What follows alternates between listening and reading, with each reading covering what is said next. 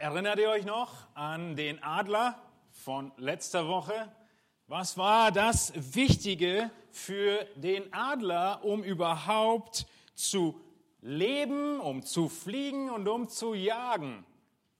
Er muss fliegen können und dafür braucht er zwei Flügel und nicht nur einen. Und beide Flügel müssen gleich ausgeprägt sein, müssen gleich stark sein und sie müssen natürlich möglichst groß sein, um diese Höhe zu erlangen, in der, auf der er fliegt und dann sein, seine Beute im Sturzflug zu erlegen. Nun, wir haben uns letzte Woche angeschaut, dass wir genauso wie der Adler zwei Flügel braucht, wir auch sowohl Liebe als auch Erkenntnis gleichermaßen brauchen und gleichermaßen in Liebe und Erkenntnis wachsen sollen. Wie lief eure letzte Woche in dieser Hinsicht? Habt ihr eine Veränderung in euren Gebetsanliegen gemerkt? Gab es vielleicht Momente, in denen du gemerkt hast, dass du eigentlich weißt, was richtig ist, aber es mangelt dir an Liebe, es umzusetzen. An aufopfernder Liebe. Mein letzter Moment dieser Art war gestern. Vielleicht auch heute. Man weiß, was man tun sollte, und dann ist die Situation vorbei eigentlich hofft man ja, man ist noch mittendrin und kann es lenker, da kann es rumreißen. Aber wenn wir anfangen, ein bisschen zu reflektieren über unser Leben, dann merken wir hier und da, wieso ist es eigentlich gerade so gelaufen, wie es gelaufen ist. Und wir merken wahrscheinlich, dass uns das eine oder andere fehlt. Liebe oder Erkenntnis. Und so musst du dann ganz schön strampeln, wenn einer der Flügel zu kurz ist um die Höhe trotzdem zu halten. Und das wird schwierig. Wir merken hier, dass wir dranbleiben müssen. Genau das ist das Gebet von Paulus in Philippa 1. Dranbleiben, ein großer Teil des Dankes, des Lobes und der Freude und dann eine freudige Fürbitte für die Philippa weiter zu wachsen. Dieses Gebet von Paulus im Philipperbrief ist eine große Ermutigung für uns. Eine Ermutigung mit leidenschaftlichem Dank zu beten für unsere Geschwister und auch für diese anhaltende Liebe zu beten. Und diese großen Themen des Philipperbriefes, die großen Themen Gemeinschaft und Liebe, die finden sich hier in dem Gebet von Paulus wieder. Letzten Sonntag haben wir uns mit dem ersten Teil der Fürbitte beschäftigt, mit den Versen 9 und den ersten Teil von Vers 10. Wir haben uns angeschaut, wie Gemeinschaft und Liebe wachsen können. Wir hatten zwei Antworten, wie sie wachsen, nämlich das Offensichtliche, was wir leicht übersehen. Wir müssen beten darum, dass Liebe wächst. Liebe wächst durch Gebet. Und das Zweite, dass Liebe durch Erkenntnis wächst, nie losgelöst davon. Und dass drittens dann die Folge aus der wachsenden Liebe und Erkenntnis ist, dass wir immer die allerbesten Entscheidungen treffen. Nicht nur richtig oder falsch, nicht nur gute Entscheidungen, sondern die besten Entscheidungen und Gott uns Unterscheidungsvermögen gibt. Wozu? Damit wir zu den reifesten Gläubigen werden, und das sehen wir uns heute an, und dann am letzten Tag vor Christus mit Freimut und Freude stehen können. Damit wir am letzten Tag den unverweltlichen Siegeskranz von Jesus empfangen. Und wenn wir unser alltägliches Gebet anschauen, wie nah ist dann der Inhalt von Paulus Gebet deinem alltäglichen Gebet? Haben diese beiden inhaltlich irgendwas miteinander zu tun? Die Art und Weise der Fürbe, der Danksagung. Wenn wir uns das nochmal anschauen in Philippa 1, dann denken wir doch manchmal, es ist völlig übertrieben, was Paulus hier macht. Ist so losgelöst von der Realität. Wer redet schon so? Schaut mal rein in euren Text, in den Bibeln, in Philippa 1, Vers 9. Dort heißt es, ich danke alle Zeit. Ich tue Fürbitte mit Freuden. Ich bin überzeugt. Ich trage euch im Herzen. Und dann holt er sich Gott zum Zeugen, weil es fast kaum zu glauben ist, was er jetzt sagt wo er sagt, ich hole Gott zum Zeugen, wie mich nach euch allen verlangt in der herzlichen Liebe Christi. Übertreibt Paulus nicht? Ich wer betet so für andere Menschen? Er übertreibt nicht, sondern er ist reif geworden in Liebe und Erkenntnis für die Geschwister. Und das, was er hier sagt, meint er tatsächlich. Und es ist ein ein äh, Verstehen für uns, dass wir noch Raum zum Wachsen haben. Ich glaube, jeder von uns. Und die Anliegen, die Paulus dann bittet, ja, nachdem er gedankt hat, sind die nicht auch ein bisschen fern von der Realität? Was er alles bittet, dass wir tadellos, ohne Makel, ohne Anstoß am letzten Tag vor Christus stehen? Nun, wir haben letzte Woche uns angeschaut, wie die Gemeinschaft und Liebe wächst. Und heute schauen wir uns im zweiten Teil dieses Gebetes an, wohin sie wachsen sollen.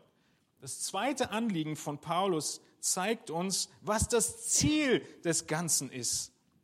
Kurze Wiederholung vom der letzten Woche und ein paar Ergänzungen dazu noch. dass wachsende Liebe uns das Allerbeste erkennen lässt, war unser letzter Punkt letzte Woche. Dort sehen wir, wenn wir uns den Text angucken, dass Paulus dieses Gebet in zwei Teile teilt. Gib mir mal einmal Verse 9 bis 11. Danke. Und zwar ist es unterteilt, wenn wir ein bisschen hingucken, mit dem das. Ja, wir müssen immer schön achten auf die verbindenden Worte. Und hier sehen wir, ich habe die 1 und 2 eingefügt, die steht nicht da. Um das bete ich erstens, erstes, erste Absicht, dass eure Liebe mehr und mehr überströme. Und zweitens, worüber wir heute sprechen möchten, so dass, also eine Folge davon, ihr lauter und ohne Anstoß seid bis zum Tag des Christus, gefüllt mit Früchten der Gerechtigkeit, die durch Jesus Christus gewirkt werden, zur Ehre und zum Lob Gottes. Das sind die zwei großen Punkte. Erstens, dass ihr bestmögliche Entscheidungen treffen könnt. Und zweitens, dass ihr bestmögliche Gläubige werdet könnte man sagen. Wohin soll das führen, dass Liebe und Erkenntnis wachsen? Dass wir reif werden, dass wir das volle Potenzial, was Gott für uns hat, sowohl charakterlich als auch in unser Einsatz der Gaben und unseres Lebens und der Ressourcen ausfüllen, was Gottes Plan war. Liebe wächst durch Gebet, hatten wir uns letzte Woche angeschaut. Und diese Freude, die dann damit einhergeht. Wenn wir uns erinnern, dann ist das eine Liebe, die überströmend ist in Erkenntnis. Ihr erinnert euch an die Predigt von Epheser 3, da habe ich ein bisschen mehr Zeit damit verbracht, dieses Überströmende auch vom Griechischen her, was wir eigentlich sehr selten tun, euch aufzuzeigen. Hier ist wieder das gleiche Wort. Ja, in Epheser 3 waren es die überströmenden Gebetserhörungen und hier ist es eine überströmende Liebe. Paulus, er liebt diesen Begriff. Er ist derjenige, der 29 Mal von 36 Vorkommnissen im Neuen Testament dieses Wort benutzt. Und zwei Kommentatoren fassen diese Verwendung gut zusammen, nämlich ähm, dieses Überströmen der Liebe. Es gibt wohl kein anderes Wort in Bezug auf Überströmen, das für Paulus das neue Zeitalter Christi so sehr charakterisiert wie dieses Wort. Denn dieses neue Zeitalter ist kein kärgliches Zeitalter, sondern ein Zeitalter, das von einer überquellenden und reichen Fülle an guten Dingen geprägt ist. Ist es dein Empfinden, dass du ein Leben hast, was überströmend ist? Hat Jesus nicht sowas gesagt? Kommt zu mir, ich stille euren Durst, gebe euch lebendiges Wasser. Dafür betet Paulus. Wir merken alle, dass wir dieses Gebet notwendig haben. Für uns selbst und für unseren Nächsten. Wir müssen beten, dass Gott dieses wirken möge. Und diese Liebe, sie ist eine praktische Liebe, wie wir heute sehen werden. Eine Liebe, die aus dem Geist herausfließt, der in uns wirkt. Aus Christus, der uns gerettet hat und uns zuerst geliebt hat. Es ist nicht ein aufgeblasenes Wissen, auch nicht ein wertloses Lieben. In 1. Korinther 13, den bekannten Vers kennen wir, wenn ich alle Erkenntnis hätte, aber keine Liebe, so wäre ich nichts. Das eine oder das andere, nur ein Flügel statt zwei, sind völlig nutzlos. Du wärst unbrauchbar für Gott und du würdest Gott verunehren, statt ihn zu ehren. Und so sehen wir heute, wie sich Liebe und Erkenntnis im Alltag auswirken soll. Wir haben in der Predigt zur Eröffnung der Gemeindegründung schon darüber gesprochen, in Epheser 3, Vers 14 bis 21, ein ähnliches Gebet von Paulus. Könnt ihr euch gerne nochmal nachhören. Auch dort war es so, dass erstens wir gesehen hatten, Gott wirken muss. Auch hier sehen wir, Gott muss wirken, deshalb beten wir. Und auch dort in Epheser 3 war die Voraussetzung Erkenntnis und Wachstum für eine lebendige Gemeinde. Nun, wir haben dann gesehen, dass Liebe durch Erkenntnis wächst und das Urteilsvermögen daraus hervorkommt. Diese Erkenntnis und das Urteilsvermögen hier in Vers 9 sind auf sowohl das Verstehen als auch das Umsetzen ausgerichtet. Jeder von uns kennt den Unterschied zwischen kennen und erkennen. Was ist der Unterschied zwischen Kenntnis und Erkenntnis? Kenntnis ist einfach nur ein Wissen von Tatsachen, von Fakten. Erkenntnis beschreibt den Aha-Moment. Ich habe es erkannt, Jemand hat etwas erkannt und es verändert, wie wir Dinge jetzt tun. Es ist eine Überzeugung, die in diesem Wort mit drin ist. Und genau das will Paulus. Dafür betet er, dass es nicht nur ein Wissen ist von theologischen Dingen, von Charaktereigenschaften Gottes oder des Menschen, sondern dass es tatsächlich uns ergreift und wir verstehen, ach so muss ich jetzt und will ich jetzt leben? Lehre hat immer Auswirkungen auf unser Leben. Wohin sollen Gemeinschaft und Liebe wachsen? Das wollen wir uns heute anschauen. Und Paulus, er möchte, dass sie zu Urteilsvermögen führen.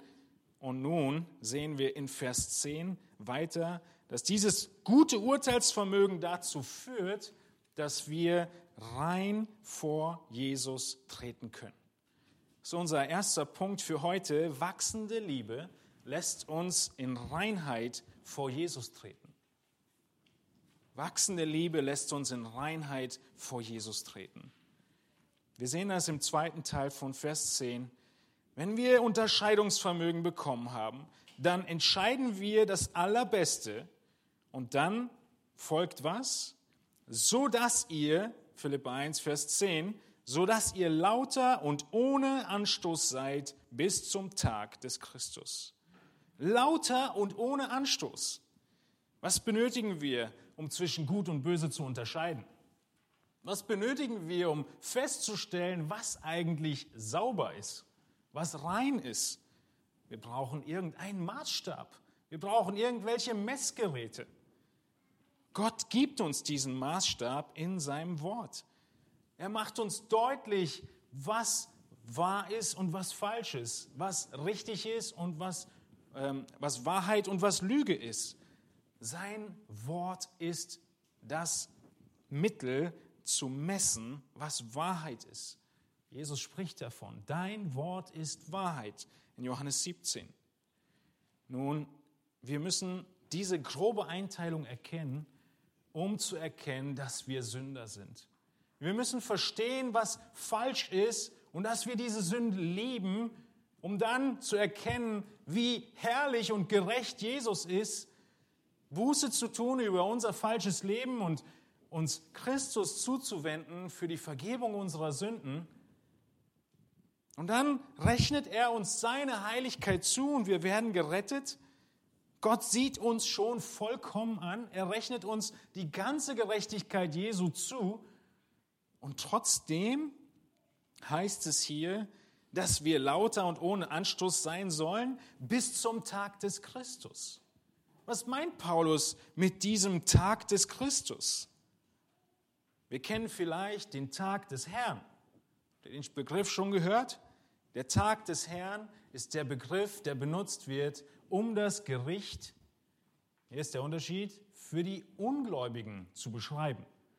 Der Tag des Herrn ist das Gericht Gottes für die Ungläubigen. Hier beschreibt Paulus ein Tag des Christus. Christus hat auch einen Tag des Gerichts, einen Tag, an dem es zur Verhandlung kommt, einen Tag, an dem er da sitzt, du daneben sitzt und deine Taten offenbart werden. Alles, was Gutes ist und alles, was Böses ist. Dieser Tag des Christus ist nicht ein Tag, den wir fürchten müssen, weil wir eventuell verurteilt werden und verloren gehen. Wenn wir an Christus geglaubt haben und unser Leben vom Glauben geprägt war, Glaube ist ausharrend. Christus hält uns im Glauben, dann dürfen wir in dieses Preisgericht, wie es auch genannt wird, hineingehen. Und das, was wir erwarten, ist eine Beurteilung. Eine Beurteilung, nicht eine Verurteilung, weil wir schon wissen, was, wie es ausgeht, sondern eine Beurteilung. Dieses Gericht der Gläubigen, das Preisgericht, es wird beurteilen und am Ende kommt entweder Belohnung raus oder Beschämung.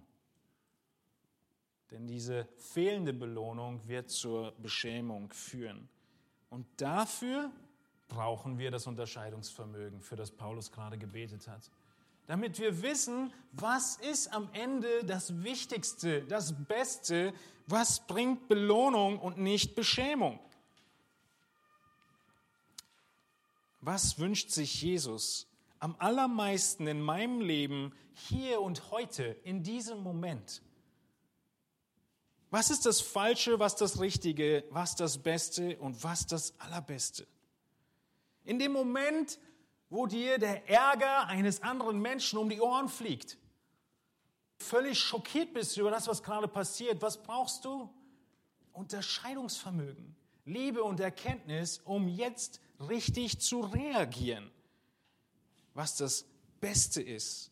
Oder wenn meine Faulheit mich mit einer unüberwindbaren Gravitationskraft ins Sofa drückt. Was brauche ich? Ich brauche Unterscheidungsvermögen, ich brauche Erkenntnis und Liebe, um zu wissen, was das Beste ist in dieser Situation. Ohne Zweifel gibt es Momente, in denen wir sitzen bleiben sollten. Aber es wird auch Momente geben, in denen wir feststellen, wir müssen aufstehen.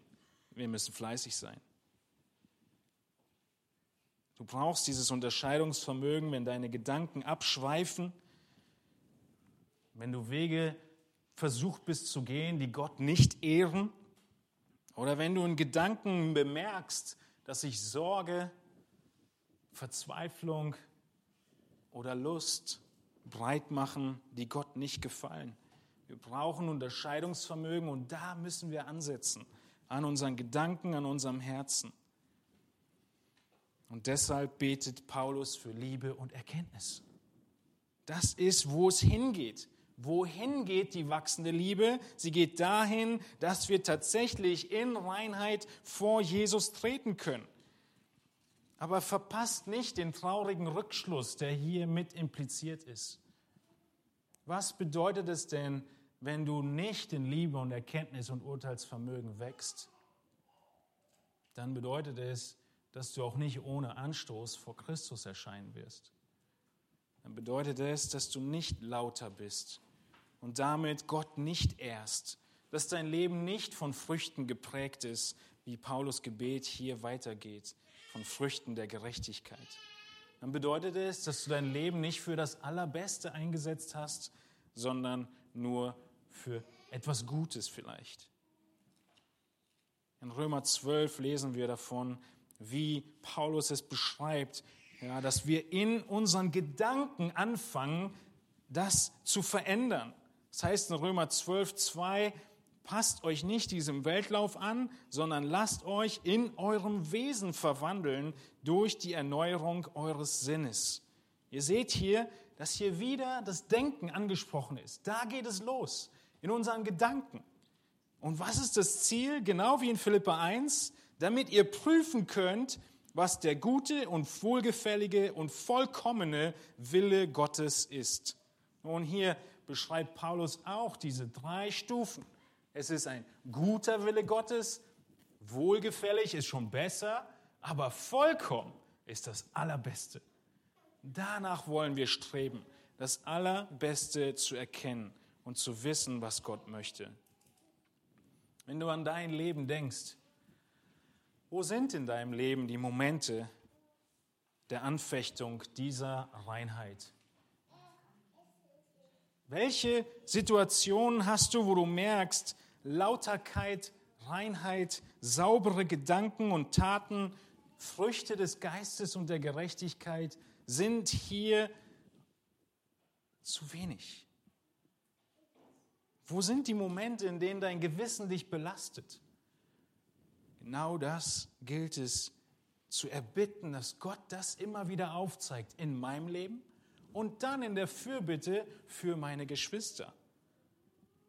Herr, nutze mein Gewissen, um mir aufzuzeigen, wo ich verkehrt liege.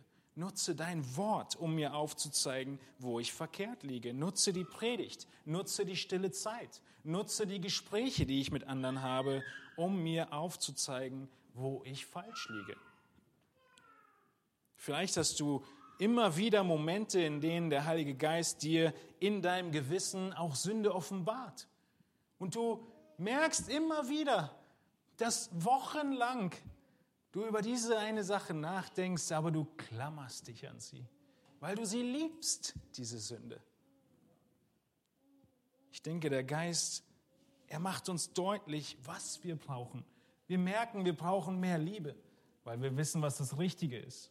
Oder wir merken, wir brauchen mehr Erkenntnis, aber ich will gar keine Erkenntnis, weil sonst wüsste ich ja, dass es falsch wäre. Deshalb lese ich lieber nicht weiter groß in der Bibel oder nur die Stellen, wo ich weiß, wo es nicht um meine Lieblingssünden gehen kann. Und auf jeden Fall frage ich niemanden danach, was denn die Bibel dazu sagen würde. Ich habe mehrere solcher Situationen in meinem Leben gehabt. Monatelang schlug mein Gewissen an zu äußerst egoistischen Handlungen. Aber ich habe so gute Argumente parat, warum es trotzdem in Ordnung ist, dass ich so handle. Und allem voran ist mir kein Vers aus der Bibel eingefallen, der sofort angesprochen hätte, dass dieses Verhalten schwarz auf weiß Sünde wäre. Aber ich habe auch niemanden gefragt.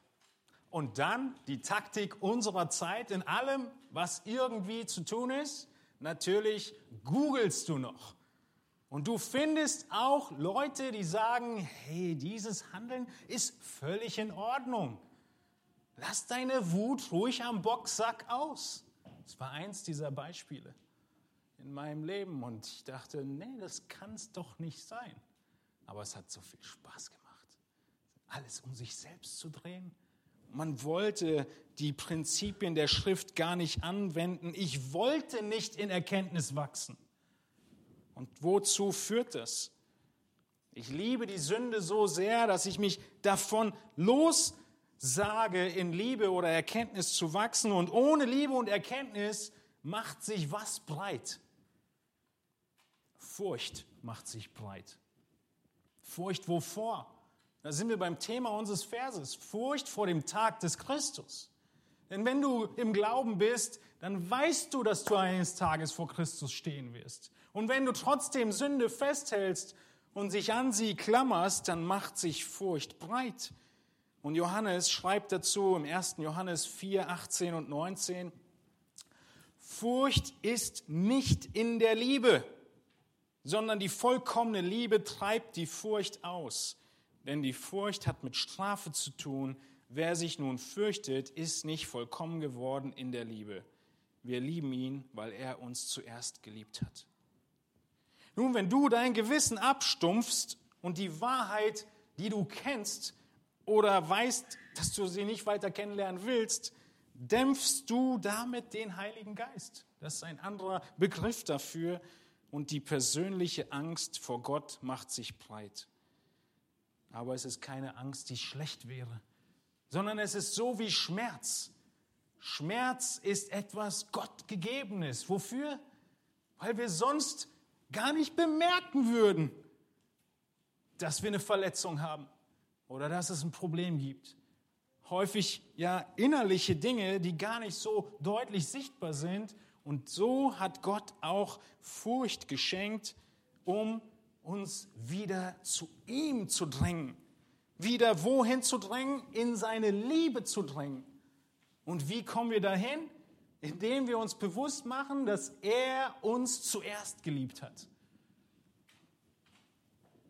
Wie bekommen wir die Vergebung Jesu? Er ist am Kreuz gestorben. Er hat für deine Sünden bezahlt. Aber du bekommst die Vergebung, indem du tatsächlich bekennst, dass du gesündigt hast und dann die Liebe Christi erfährst. Und wenn ich mich davor scheue und blockiere, wird Furcht kommen, wird mangelnde Liebe kommen, mangelnde Erkenntnis und alles blockiert.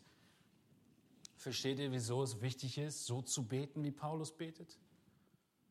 Es geht in die Praxis hinein. Es sind so kurze Verse, aber es ist genau das, womit wir Tag für Tag kämpfen.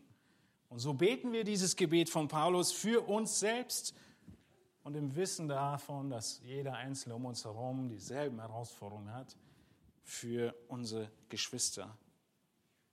Irgendwann war ich in diesen Situationen so ohne Freude, dass ich mir doch Rat gesucht habe. Doch gefragt habe, was sind denn die Prinzipien der Schrift? Ich brauche mehr Erkenntnis, weil wenn ich nicht weiß von Gottes Wort her, dass es Sünde ist, dann werde ich keine Kraft haben, ihm zu widerstehen. Und vielleicht wird die Schrift offenbaren, dass mein Gewissen zu fein war. Auch das gibt es. Dann kann ich in Freude das genießen, was ich äh, mich darüber freue und brauche kein schlechtes Gewissen haben. Auch da treibt die Liebe, die Furcht aus.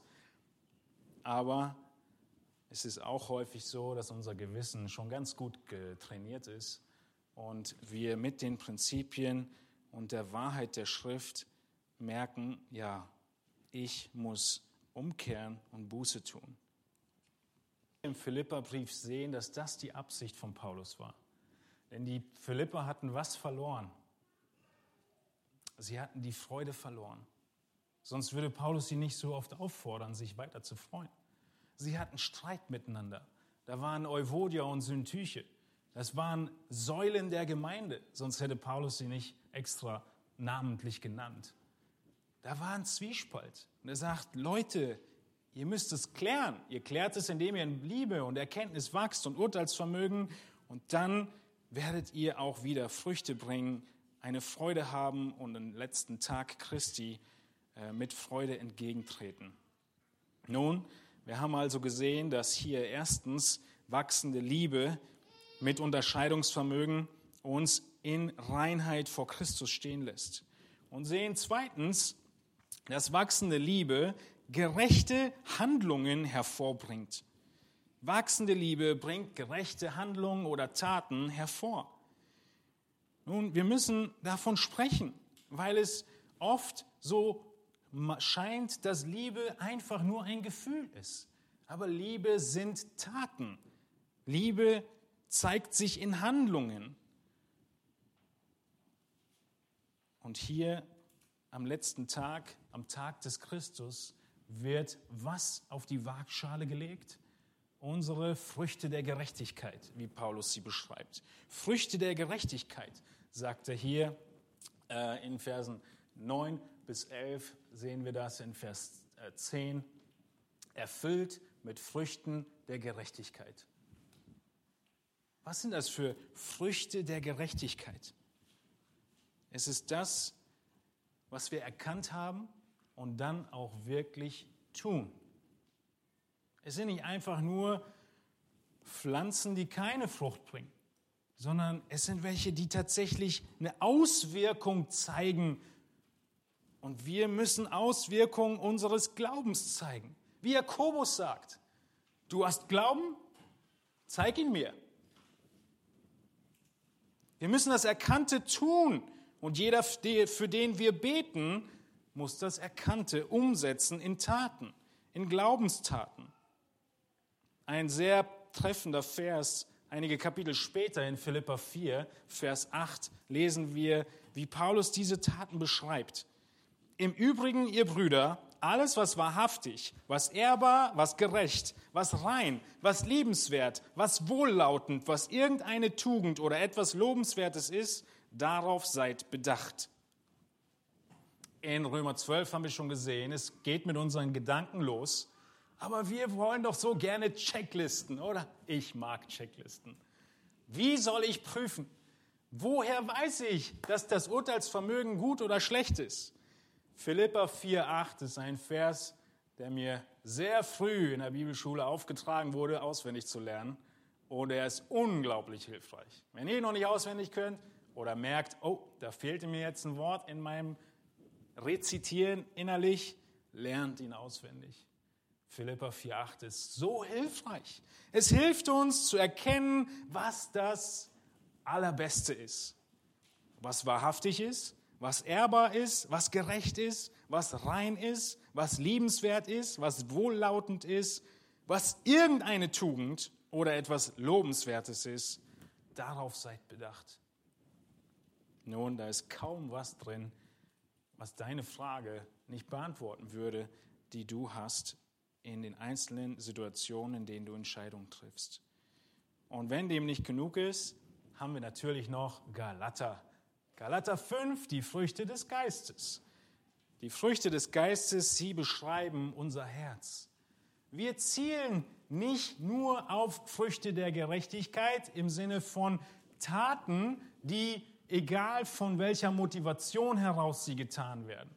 Nein, wir wollen, dass unser Herz verändert wird und wir aus Freude, aus Liebe, Frieden, Langmut, Freundlichkeit, Güte, Treue, Sanftmut und Selbstbeherrschung, Galater 5, 22, handeln.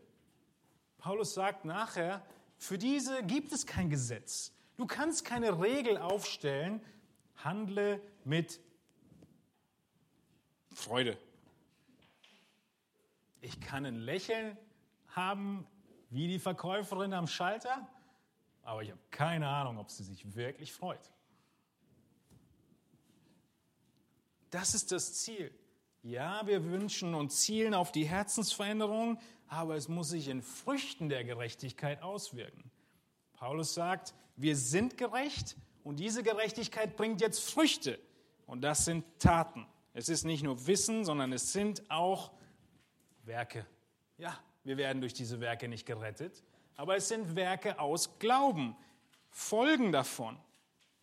In Epheser 3, 19, wenn ihr euch an die Predigt vor sechs Wochen äh, erinnert, da hieß es, dass Paulus dafür betet, dass wir erfüllt werden bis zur ganzen Fülle Gottes. Wir sollten so reif werden, charakterlich so ähnlich werden, dass wir Gott ähnlich sind. Und das natürlich, wie wir uns damals schon angeguckt haben, in Jesus Christus. Letzte Woche habe ich schon einige Parallelen zum Johannesevangelium gezogen in der Wichtigkeit von Liebe und Erkenntnis und Urteilsvermögen in den Abschiedsworten Jesu. Und auch hier hilft uns Jesus wieder, einfach die Verbindung zu ziehen von dem, was Paulus hier betet nämlich in Johannes 14, 10 bis 12, wo es heißt, Glaubst du nicht, dass ich im Vater bin und der Vater in mir ist? Die Worte, die ich zu euch rede, rede ich nicht aus mir selbst. Und der Vater, der in mir wohnt, der tut die Werke. Glaubt mir, dass ich im Vater bin und der Vater in mir ist. Wenn nicht, so glaubt mir doch um der Werke willen.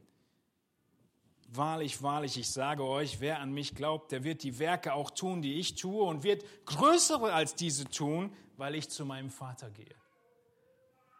Die Situation in Johannes 14 ist, die Jünger sagen, Jesus, woher sollen wir wissen, wo du hingehst? Abschiedsrede ne, vor der Kreuzigung. Jesus sagt, ich war so lange bei euch und ihr wisst nicht wohin. Sie sagen, wir wollen den Vater sehen. Ich bin so lange bei euch und ihr habt nicht verstanden, dass ich das vollkommene Ebenbild des Vaters bin.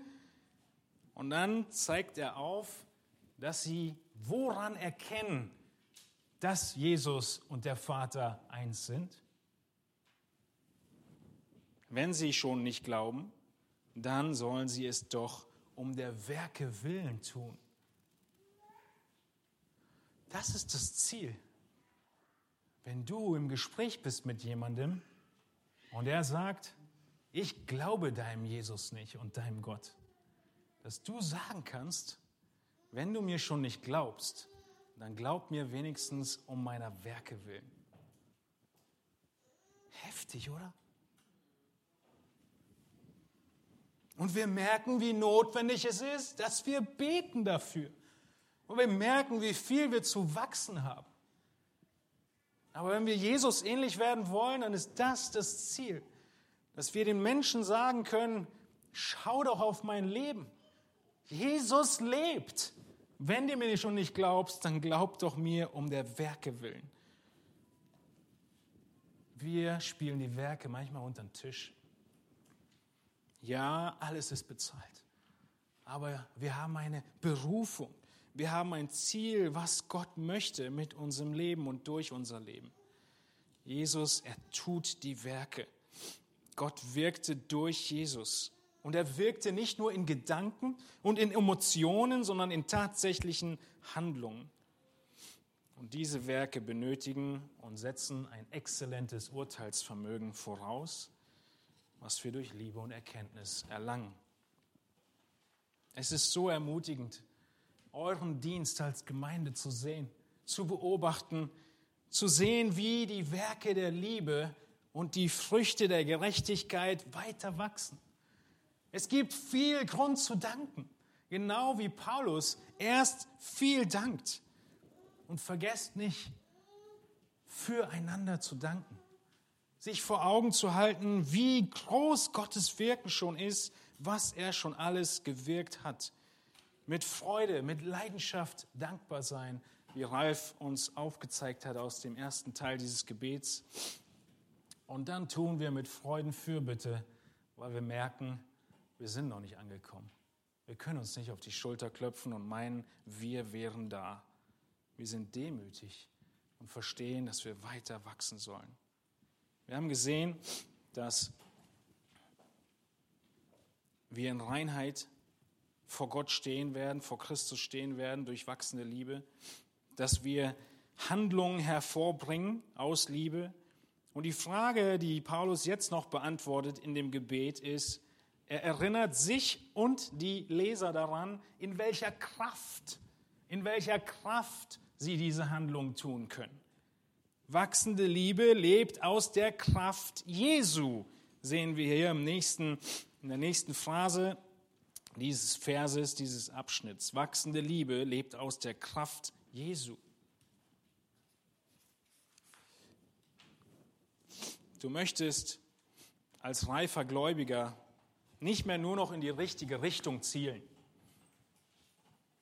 Wir hatten mal Freizeiten, an denen wir noch Pfeil und Bogen hatten. Und es war doch schon was Besonderes, wenn die Kinder verstanden haben, Dankeschön, in welche Richtung sie wenigstens zielen müssen. Und wenn sie nicht in die Richtung zielen, dass der Bogen und Pfeil unten bleiben.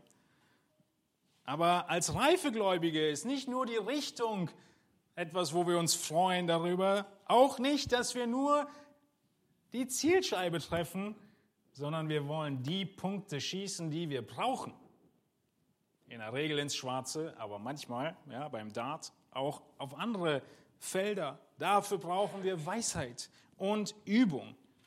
Und das Ganze tun wir aus Gottes Güte und aus seiner Kraft. Wir haben uns sehr viel mit diesem Element in Epheser 3 beschäftigt, vor einigen Wochen. Deshalb fasse ich es ein bisschen kürzer. Ihr erinnert euch sicher daran, Paulus, er macht aber deutlich hier, dass Jesus die Früchte bewirkt. Du musst die Früchte nicht aus deinem Ärmel schütteln. Der Text hier macht sehr deutlich, dass die Früchte aus der Gerechtigkeit kommen. Woher kommt die Gerechtigkeit? Ihr erinnert euch an die Bergpredigt? Sie wird uns zugerechnet. Und diese Gerechtigkeit, sie bringt jetzt Taten und Früchte hervor und sie kommen durch Christus. Deshalb heißt es, es sind Früchte die, der Gerechtigkeit, die Christus bewirkt. Das haben wir in Matthäus 5, Vers 6 gesehen, in der Bergpredigt und in Epheser 3 auch in der Predigt, die wir dort uns angeschaut haben, wo wir bis zur ganzen Fülle Gottes erfüllt werden. Durch die Stärkung des Geistes, die Innewohnung Christi und die Erkenntnis der Liebe Christi werden wir Gott ähnlicher. Wie wir es gerade gesungen haben, die Kraft, die ihn aus dem Tod entriss, ist jetzt in unseren Herzen wirksam.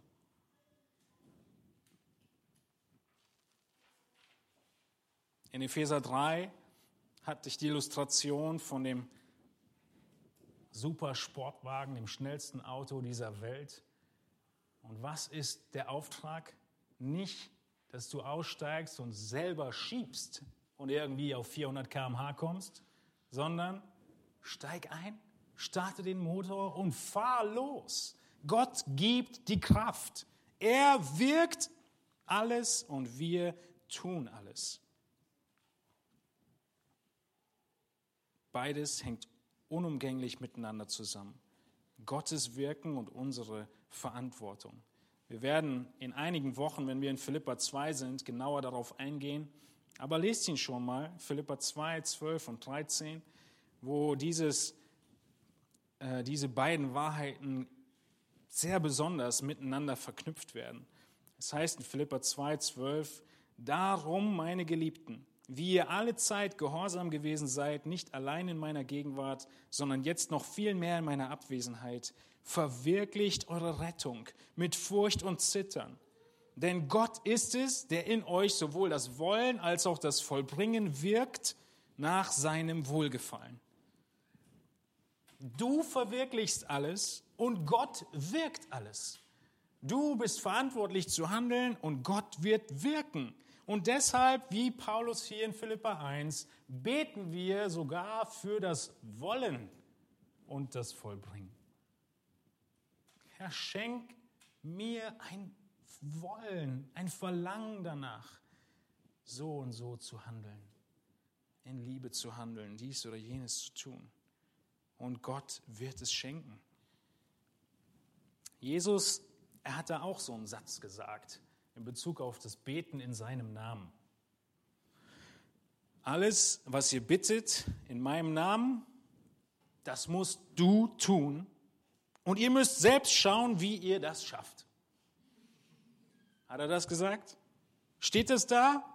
Nein. In Johannes 14, 13 und 14 heißt es, alles, was ihr bitten werdet in meinem Namen, das will ich tun, damit der Vater verherrlicht wird in dem Sohn.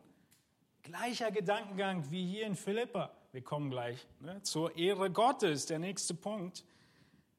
Ich werde es tun, damit mein Vater verherrlicht wird in dem Sohn. Wenn ihr etwas bittet in meinem Namen, so werde ich es tun. Und das ist der Zusammenhang hier. Paulus, er weiß, wenn er entsprechend der Erkenntnis und der Liebe Gottes wenn er darin geschult ist, wenn er entsprechend dem Urteilsvermögen der Schrift betet, dann betet er nur noch Dinge, die Gott tatsächlich tun möchte. Und er wird sie tun durch Jesus Christus. Warum wird er sie tun? Er wird sie tun, weil er uns liebt. Er wird sie tun, weil er uns gerettet hat, um uns vollkommen und makellos als seine Braut hinzustellen bis zum letzten Tag. Aber ultimativ wird er das Gebet erhören. Wieso? Weil er dadurch mehr Ehre bekommt. Weil er mehr Ehre bekommt. Wachsende Liebe, sie bringt uns dazu, dass wir in Reinheit vor Christus stehen am letzten Tag. Sie bringt tatsächliche Handlungen hervor, Handlungen der Liebe. Diese wachsen aus dem Wirken Christi, aber letztendlich führt alles dazu und gipfelt es darin, in der wachsenden Liebe, die Gott alle Ehre gibt. Das ist unser letzter Punkt für heute. Wachsende Liebe gibt alle Ehre Gott. Es heißt in Vers 11 in Philippa 1, gefüllt mit den, erfüllt mit den Früchten der Gerechtigkeit, die durch Jesus Christus gewirkt werden, zur Ehre und zum Lob Gottes. Alles zur Ehre Gottes. Diese Endung ist nicht nur eine Floskel.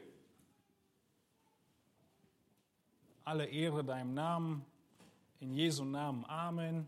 Jesus, Paulus endet immer mit der Ehre, dass die Ehre Gott gebührt. Aber es ist keine Floskel für ihn, sondern es ist das letztendliche Ziel, warum er arbeitet, dient, lebt und betet. Und auch wir müssen aufpassen, dass es nicht zur Floskel wird, sondern wir tatsächlich wissen, was wir da sagen. Und damit wir daran erinnert werden, wie wichtig Gott seine Ehre ist, schauen wir uns noch ein paar Bibelstellen dazu an. Um erinnert zu werden, dass die letztliche Absicht Gottes mit allem, was in dieser Welt geschieht, Gottes Ehre ist. Er bezieht es hier auf den ganzen Gebet, die Ehre Gottes, auch auf die Danksagung ja, von Versen 3 bis 11. Alles soll zur Ehre Gottes geschehen. Sein Dank und seine freudige Fürbitte. Und er schließt das Gebet mit diesem Lobpreis Gottes. Paulus, er war ein Mann, der den Gott sehr stark benutzt hat. Aber immer wenn er davon spricht, dass irgendetwas durch Gott gewirkt wurde, hängt er den Nachsatz ran, dass die Ehre Gott gebührt. Ein Beispiel davon ist 1 Timotheus 1,15, ein bekannter Text. Es heißt dort, glaubwürdig ist das Wort und alle Annahme wert, dass Christus in die Welt gekommen ist, um Sünder zu retten, von denen ich der Größte bin. Wir sehen hier, er wird jetzt beschreiben, wie Gott ihn gerettet hat, den größten Sünder. Aber darum ist mir Erbarmen widerfahren, damit an mir zuerst Jesus Christus alle Langmut erzeige, zum Vorbild für die, die künftig an ihn glauben würden, zum ewigen Leben. Keine Sünde ist zu groß, als dass Christus sie nicht vergeben würde. Und wenn du meinst, es wäre so, schau dir Paulus an. Denn Paulus sagt, er hat alles getan. Alles, was man nur irgendwie sündigen kann. Und er sagt, ich bin das Vorbild für alle, die künftig glauben würden. Denn wenn Jesus mir vergeben hat, dann kann er jedem vergeben. Und was fügt er schnell nach? Dem König der Ewigkeiten aber, dem unvergänglichen, unsichtbaren, allein weisen Gott, sei Ehre und Ruhm von Ewigkeit zu Ewigkeit. Amen. Er gibt ihm Ehre und Ruhm nicht einfach so, sondern er qualifiziert es auch. Er sagt, was denn so ehrwürdig ist. Was ist denn so herrlich, dass ich Ehre geben soll? Er ist der König der Ewigkeiten. Er ist der Unvergängliche, der Unsichtbare, der Alleinweise. Und so wachsen wir darin, Gott die Ehre zu geben, wenn wir auch sagen, wofür wir ihn ehren was denn so besonders ist an unserem Gott.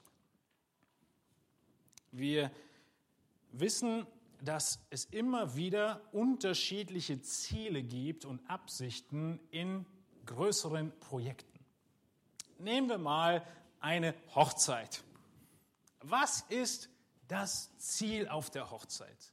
Die Verwandten einladen ist auf jeden Fall das Ziel. Alle sollen gut essen, ist ein wichtiges Ziel. Es soll eine ganz nette Atmosphäre sein. Das ist auf jeden Fall ein wichtiges Ziel. Wir könnten viele, viele Ziele hineinbringen in unser Argument.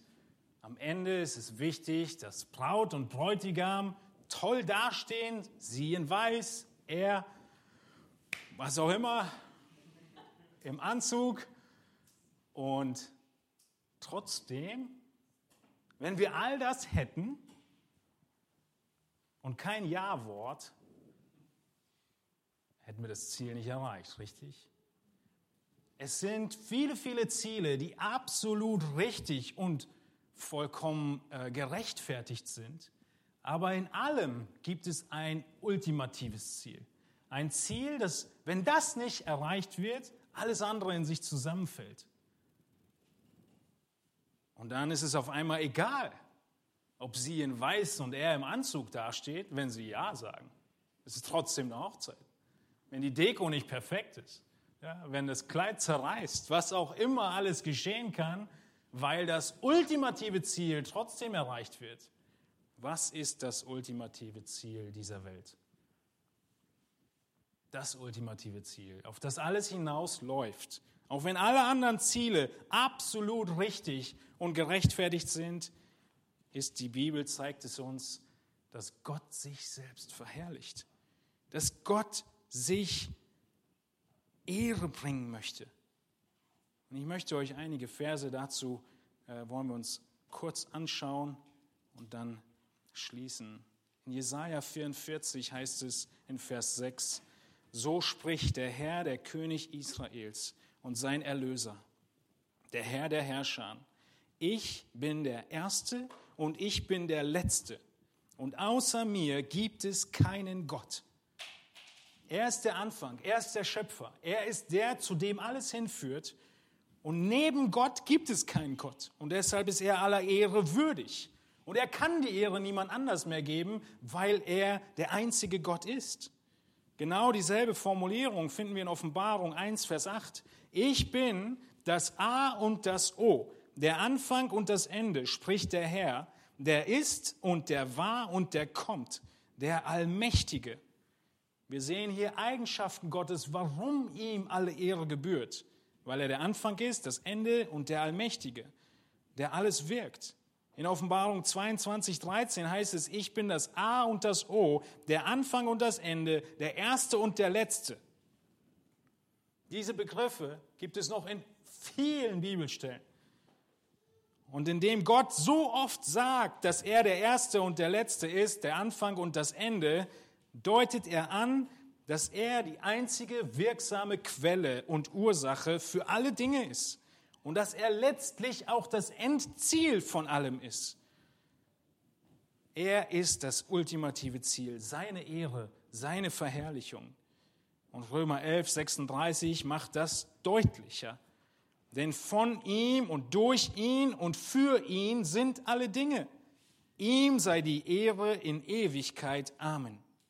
Wenn alles vorbei ist, wenn niemand mehr irgendwelche Ehre bekommen kann, muss einer immer noch geehrt werden. Unser Gott und Retter. In Ewigkeit gebührt ihm die Ehre. In Kolosser 1,16 heißt es, denn in ihm ist alles erschaffen worden, was im Himmel und was auf Erden ist. Das Sichtbare und das Unsichtbare, seien es Throne oder Herrschaften oder Fürstentümer oder Gewalten, alles ist durch ihn und für ihn geschaffen. Warum müssen wir uns das so ins Bewusstsein rufen? Weil wir meinen, dass wir für uns selbst geschaffen sind. Weil wir meinen, dass sich alles um unseren Bauchnabel dreht. Und wir müssen erinnert werden daran, dass wir Geschöpfe sind, zur Ehre unseres Schöpfers geschaffen. Alles hat Gott für sich selbst geschaffen. Auch die Rettung und den Himmel. Schaut mal, was Gott sagt im Alten Testament in Bezug auf Israel, aber das Prinzip gilt genauso für uns heute. Warum hat Gott uns gerettet? Jesaja 48, 11. Um meinetwillen, um meinetwillen will ich es vollbringen. Denn wie würde ich sonst gelästert? und ich will meine Ehre keinem anderen geben. In Jesaja 60, Vers 20. Deine Sonne wird nicht mehr untergehen. Es geht um Israel. Und dein Mond nicht mehr verschwinden. Denn der Herr wird dir zum ewigen Licht werden und die Tage deiner Trauer sollen ein Ende haben. Und dein Volk wird aus lauter Gerechten bestehen und das Land auf ewig besitzen als Schößling meiner Pflanzung. So weit, so gut. Sehr viele Privilegien für Israel. Freude für Israel, Befreiung, kein Leid, keine Trauer. Sie sind ein Licht. Sie sind gerecht. Sie werden das Land haben. Warum? Worin gipfelt es? Ein Werk meiner Hände, mir zum Ruhm. Gott will, dass es uns gut geht, dass wir uns freuen. Paulus will, dass die Philipper sich wieder freuen. Aber das letztliche Ziel ist, dass Gott es tut und dass er auch alle Ehre möchte. Alle vorigen Verheißungen hier in Jesaja 60 sind Bestandteile von Freude und Glück. Aber letztlich geht es um die Verherrlichung Gottes. Und in Gottes Ehre freuen wir uns am meisten. Wir freuen uns an ihm und er wird dadurch geehrt. Wie Piper diesen Begriff geprägt hat. Wenn wir uns an Christus erfreuen, an Gott erfreuen, ehren wir Gott.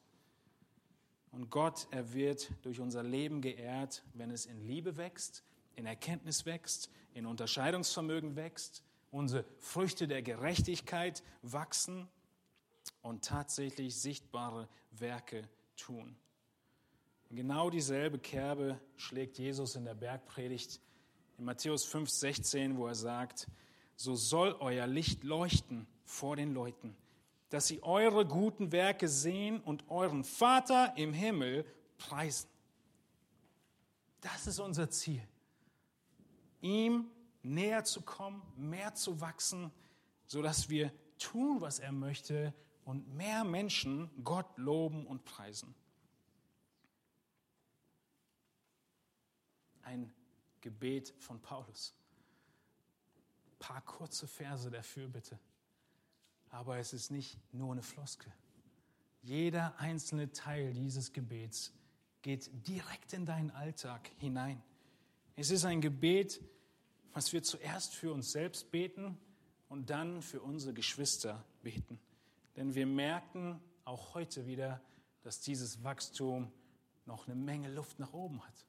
Aber lasst uns nicht vergessen zu danken. Zu danken für all das, was Gott schon getan hat. Ich möchte euch jetzt zwei Minuten der Stille geben mit vier Fragen, die ihr durchgehen könnt. In welchen Momenten meines Lebens mangelt es mir an Liebe? In welchen Situationen oder Anfechtungen mangelt es mir an Erkenntnis? Und wo gelingt es mir heute nicht, als Licht zu leuchten. Für welche fünf Geschwister möchte ich in der kommenden Woche nach Philippa 1, 9 bis 11 danken und beten? Lasst uns stille werden und darüber nachdenken. Ich schließe die Zeit mit einem Gebet.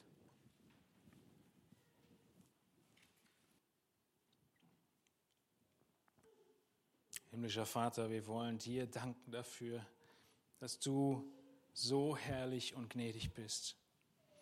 O Herr, vergib, dass wir oft unsere Ehre suchen, dass wir uns oft um uns selbst drehen und absolut lieblos sind, wenn wir nicht suchen, was den anderen erbaut und gut, gut für ihn ist, sondern danach streben, was wir gerne möchten. Wenn wir uns weiterer Erkenntnis versagen, weil wir unsere Sünde so sehr lieben und gar nicht überführt werden möchten, unser Gewissen stillhalten wollen, ruhig halten wollen. Herr, wir wollen dir danken für deine Langmut und Barmherzigkeit, dass du uns belehrst, unser Gott und Heiland. Du bist der beste Lehrer. Wir wollen erkennen, was dein Wille ist. Wir wollen in Unterscheidungsvermögen wachsen. Wir wollen in Liebe wachsen, in Erkenntnis wachsen, in Früchten der Gerechtigkeit wachsen, in Werken, die so weit gehen mögen, dass Menschen doch um der Werke willen glauben mögen. Wir wissen, Herr, dass der Glaube aus der Schrift kommt. Wir wollen auch nicht vernachlässigen, zu reden von deiner großen Barmherzigkeit, von deiner Güte. Herr, wir danken dir, dass du uns gerettet hast und deine vollkommene Gerechtigkeit uns zugerechnet hast. Wir wollen dir danken, Herr, für die Gemeinschaft, die wir miteinander haben dürfen, für das gegenseitige und miteinander äh, dienen im Evangelium, die darin wollen wir wachsen. Herr, wir wollen dich bitten, dass du deinen Namen verherrlichst durch unser Leben, dass wir im Urteilsvermögen, das so unterschiedlich für jeden von uns aussieht im Alltag, wachsen mögen, in den Momenten tatsächlich fragen, was ist das Allerbeste im Hinblick auf den Tag Christi, der uns bevorsteht. Danke, Herr, dass wir zu jeder Zeit zu dir kommen dürfen und erfahren dürfen, dass du uns zuerst geliebt hast, dass deine Liebe und Vergebung bereitsteht.